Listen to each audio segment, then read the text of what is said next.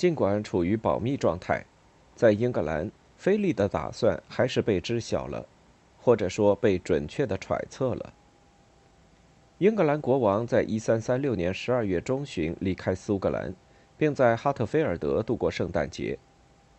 自新年伊始，关于抵御法兰西再次活跃的海军、保卫南部和东部海岸，以及派出一支能在战役时节及时穿过比斯开湾到达加斯科涅的远征部队的计划正在拟定。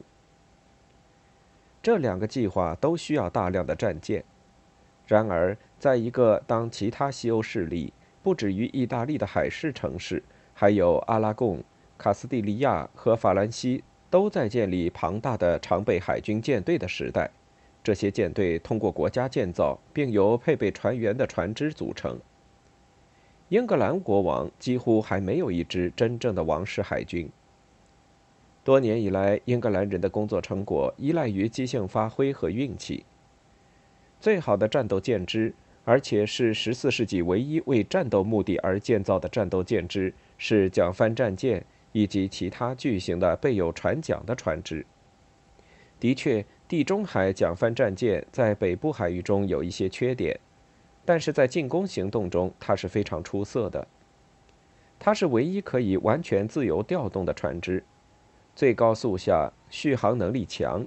能在不考虑海风强度和方向的状态下行动，而且能够从任何条件不利的战斗中迅速脱身。他所需的巨大补充，使得他在发起针对英格兰海岸未设防城镇和乡村的突袭时极有效率。对于英格兰国王们来说，不幸的是，那种使意大利城市国家能够建立起由这些船只组成的庞大舰队的经济条件。在大西洋并不存在。在地中海，桨帆战舰除了军事用途之外，还有商业用途，因为高价值的货物，例如香料以及朝圣者，需要的是速度而不是空间。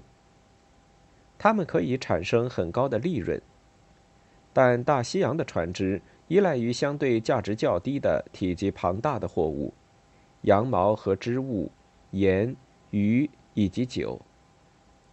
在大西洋，国家的账目记载中，桨帆战舰总是达到了其总载重量。因为建造和保养它们是非常昂贵的，而且需要大批专业船员来熟练操纵。拥有一支桨帆战舰舰队需要巨大的财力。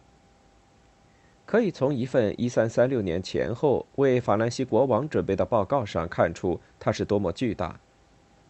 这份报告指出，花费了八百图尔利弗尔在卢昂建造一艘六十只桨的桨帆战舰，它只可以被期望维持三年，以平均每年耗费二百六十六图尔利弗尔的基准值线折旧。船员们在一场为时八个月的工期内的花销超过了这笔金额的十倍。用两千二百八十图尔利弗尔的工资，还要外加一百八十图尔利弗尔。将人们从普罗旺斯带来。当动员的花销、船桨、缆绳、船帆、盔甲以及消耗物品被算进去时，每艘桨帆战舰每年的花费至少是三千五百五十五图尔利弗尔，大约七百六十磅。这还没有包括维持卢昂兵工厂的高昂费用。只有法兰西王室能承受得起如此规模的花销。而且还只是在景气好的年月里。英格兰舆论从未容忍过在和平时期将大量开支投入军用物资中，而在战争爆发之际，海军不可能像变魔术般突然创造出来。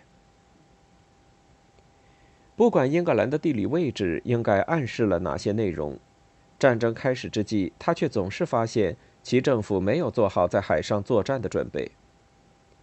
在很长一段时间里，这并没有什么关系。十二世纪的安茹王朝的国王和他们的大陆盟友已经控制了法兰西从英吉利海峡到比利牛斯山脉的整个大西洋海岸。约翰王对失去他的大陆帝国王朝负有主要责任的君主，是第一位自诺曼征服以来感到需要一支强大的皇家海军的英格兰国王。五十二艘桨帆战舰一度处于他的控制之下。他的儿子亨利三世在一二四零年代，当他曾还抱有征服大陆的雄心壮志时，维持过一支桨帆战舰舰队。但是这些是用于特殊目的的短期舰队，当对他们的迫切需要消失之后，他们就被搁在那里自然腐烂。一二九零年代，当美南菲利建立了一支大西洋舰队时，英格兰面临着自八十多年前海盗修士厄斯塔斯的时代过后第一次来自海上的严重挑战。这个国家并没有可以依赖的海军传统。爱德华一世曾在英格兰以极快的速度建造桨帆战舰，以应对这场危机。但是，建造桨帆战舰是一种专业性很强的行业，而英格兰船匠无法与菲利雇来的意大利人相比。此外，英格兰没有经验丰富的桨帆战舰船员，这就是一二九零年代时爱德华一世的桨帆战舰为何几乎毫无成就，以及十四世纪初期专业的战舰从舰队中消失的部分原因。但是，一个更加重要的原因是。爱德华统治末期的经济窘迫，以及他的继承者们的目光短浅。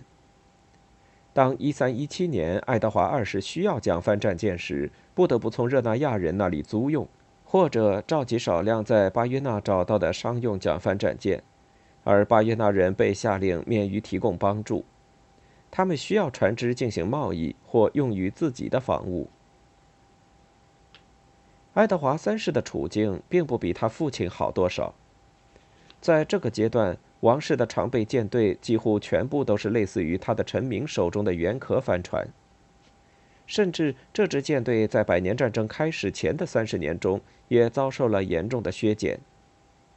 为了1314年的班诺克本战役，爱德华二世曾调集了27艘王室帆船以及一艘八旗船。到1322年的下一次重要的苏格兰战役时，他们只有11艘。到爱德华二世统治末期，他的船只已处于年久失修的状态，而且他们的看守者们已经有好几年没有得到报酬了。当爱德华三世接管政府后，他并没有撤销他父亲的这一政策，一些船只被送出或者卖掉，其他的被长期租给商人，其中的一些人则任其腐烂。一三三六年初。爱德华三世拥有三艘船只，一艘是颇有名望的老船，即克里斯托弗号，它以其巨大的高度而闻名。还有两艘科克船，巨大的科克爱德华号是国王在1335年以450磅巨款从一些商人手中买来的，还有一艘稍小些，名叫罗德科克号。这些船只是为战斗而配备的。还有一小部分用于运载部队和补给的小型帆船和八旗船。国王的船只一般常设船长，但没有常雇船员。当需要水手时，人们则被强迫服役。因为许多行动需要远超这些的海军力量，爱德华需要依赖他的臣民资源。传统上，五港同盟为战时服役提供船只。它是一个南部港口间的古老联盟，后来数量增加到七个。作为免除课税和兵役以及其他各种特权的报答，这些港口被要求在对他们有所需要时，能够提供多达五十七艘的船只，而且在十五天内自掏腰包。在十四世纪的某些时候，这项要求增加到八十艘船，服役四十天。但是，五港同盟甚至在提供原本数量的船只上都存在困难。淤泥阻塞他们的港口，使他陷入贫困，其已不再像以前那样是一支强大的海上力量。一三四一年，罗姆尼只能维持一艘船，而海斯则根本没有船。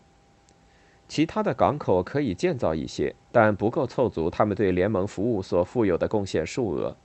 而且，他们中的大部分是捕鱼船。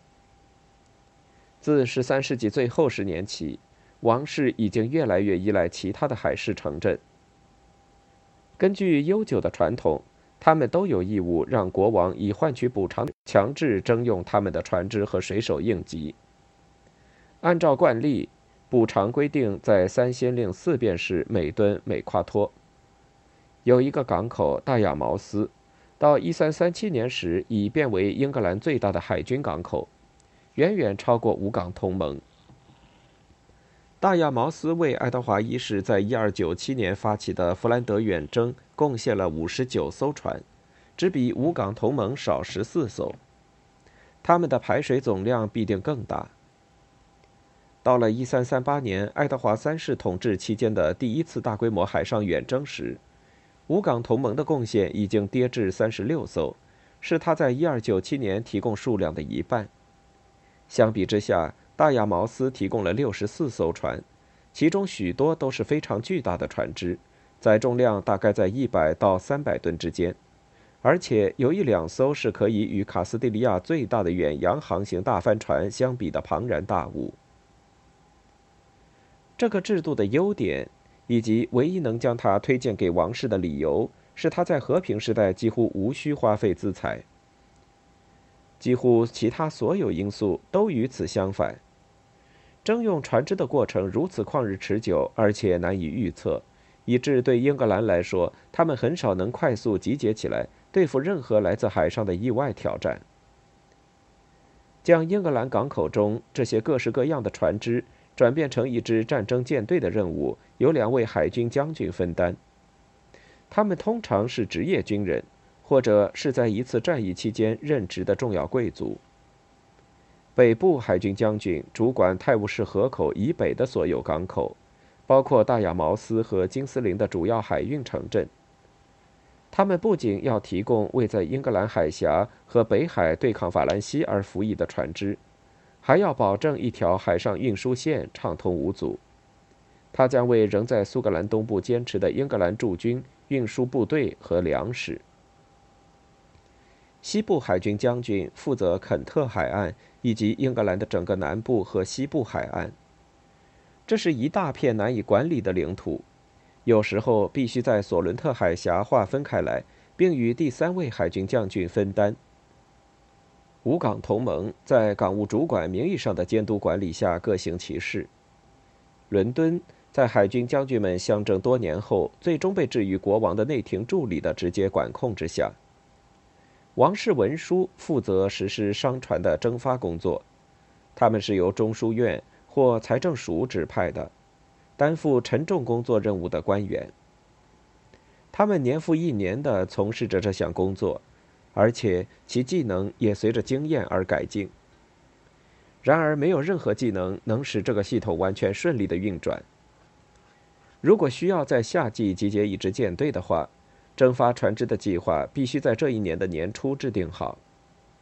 一月或者二月，征发人必须进行从一个港口到另一个港口的旅行。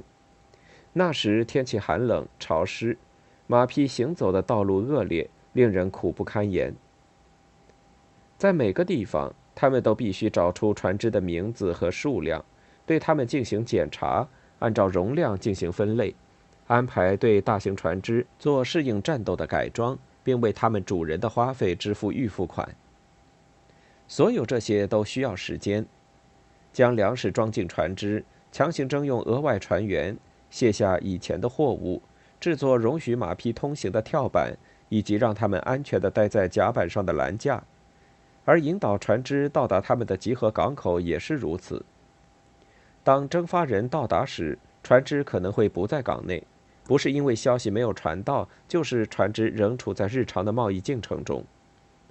那些已正式征用的船只以及收到为其花费而预付的款项的主人，经常在战役开始前或者前往集结点的路上逃离。那些没那么狡猾的船主，则简单的用暴力来抵制征发官员。英格兰政府制定的那些完全依赖于严格守时计划的频繁程度，令人惊讶。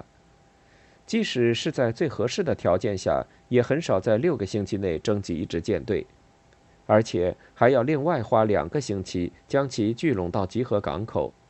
六个月是十分正常的。英格兰政府依赖的征用商船只还有另外一个缺点，它存在于这些船只本身的设计中。它们是短小肥胖的船只，行动缓慢而且笨拙。它们的船体形状以及它们所用的方形帆，使得很少有船只可以以接近八十度的角度对风曲折航行。因此，它们特别依赖风向和海洋的合适条件，而且可能在很长时间内难以移动。它们的甲板空间和深舱容积都十分有限，只适于散装杂货，但是对搭载船员和马匹则没有用处。他们需要庞大的船员队伍，为战争服役时会达到平日的两倍。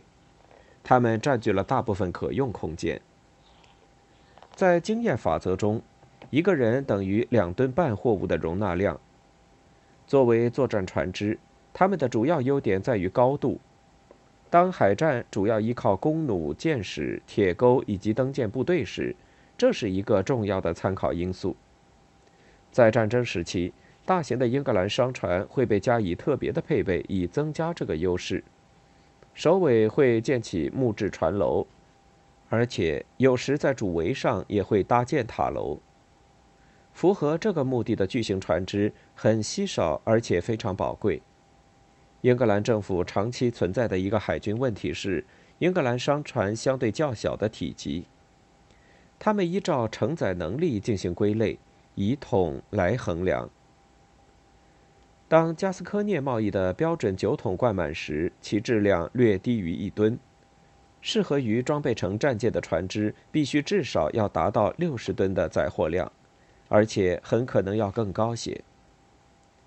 大部分英格兰商船都小于此数，它们看起来只有三十至六十吨的承载能力。一艘船只有处在这一水平以上的层级中，才可以运载马匹或者大量的士兵。每艘船可以向海外运载的全副武装士兵的平均人数，多年以来一直比较稳定，在十二名左右。只有当马匹被留在身后，这个平均值才可能有明显提高。一支六千人的军队，按照十四世纪的标准属于小规模，但是将需要不少于五百艘船才能一次性的将他们运至海外。一三三七年一月五日。西部和南部海军部的港口代表们集结于伦敦，聆听来自四位国王最高级御前会议成员发布的关于在今后一年里爱德华对船只的野心勃勃的征发要求。他需要他的臣民以及船只在不少于三个月的时间内提供无偿服务。大臣们做了口若悬河的演讲。他们用正在英吉利海峡另一边游弋的一支强大的法苏舰队的相关情况来描述这片领土面临的紧迫威胁。他们的雄辩遭遇失败，这个提议被听众以鼓噪声回应，并立即遭到拒绝。这是爱德华为自己增强信心的一些手段，就像他对加斯科涅即将发生的灾难的担忧一样。他立即转向激进手段。第二天。即一三三七年一月十日，他获得权贵议会的同意，发布了无论水手们同意与否，均要求港口提供免费服役的法令。两支海军舰队的所有船只将于一三三七年三月十五日在普茨茅斯集合，并自费带齐两倍的船员以及可以支撑三个月的储备。在随后的几天内，爱德华的两位最密切的心腹。罗伯特·厄福德以及威廉·蒙塔古被任命为海军将军。在英格兰东海岸的小港口中，一场建造热潮已经开始进行。这是对于在十年的时间中因疏于照顾爱德华的舰只而对他的军事力量造成损害的一种迟到的认识。大部分接到命令的船只是结实的带桨八旗船，用于运输部队和马匹。在金斯林正建造一艘有六十只桨或者更多的桨帆战舰。在赫尔，威廉·波尔正在建造另一艘。政府不能容忍反对意见。曾拒绝为造船提供木材的赫拉夫的奥古斯丁隐修院院长被迫亲眼目睹人们砍倒他的六棵最大的橡树。当英格兰政府得知由加斯科涅总管转来的关于引渡阿图瓦的罗贝尔的要求时，勤勉变成了恐慌。1337年2月，北部海军部的舰队被勒令要比先前指定的日期早一个月集结，而且立即前进到奥维尔等待命令下达。海军将军的官员们沿海岸开始了从一个港口到另一个港口的旅行，对他们可以找到的一切船只下达出动令。在西部海军部，已经到达南安普顿的二十条船奉命全副武装，并立即动身前往波尔多。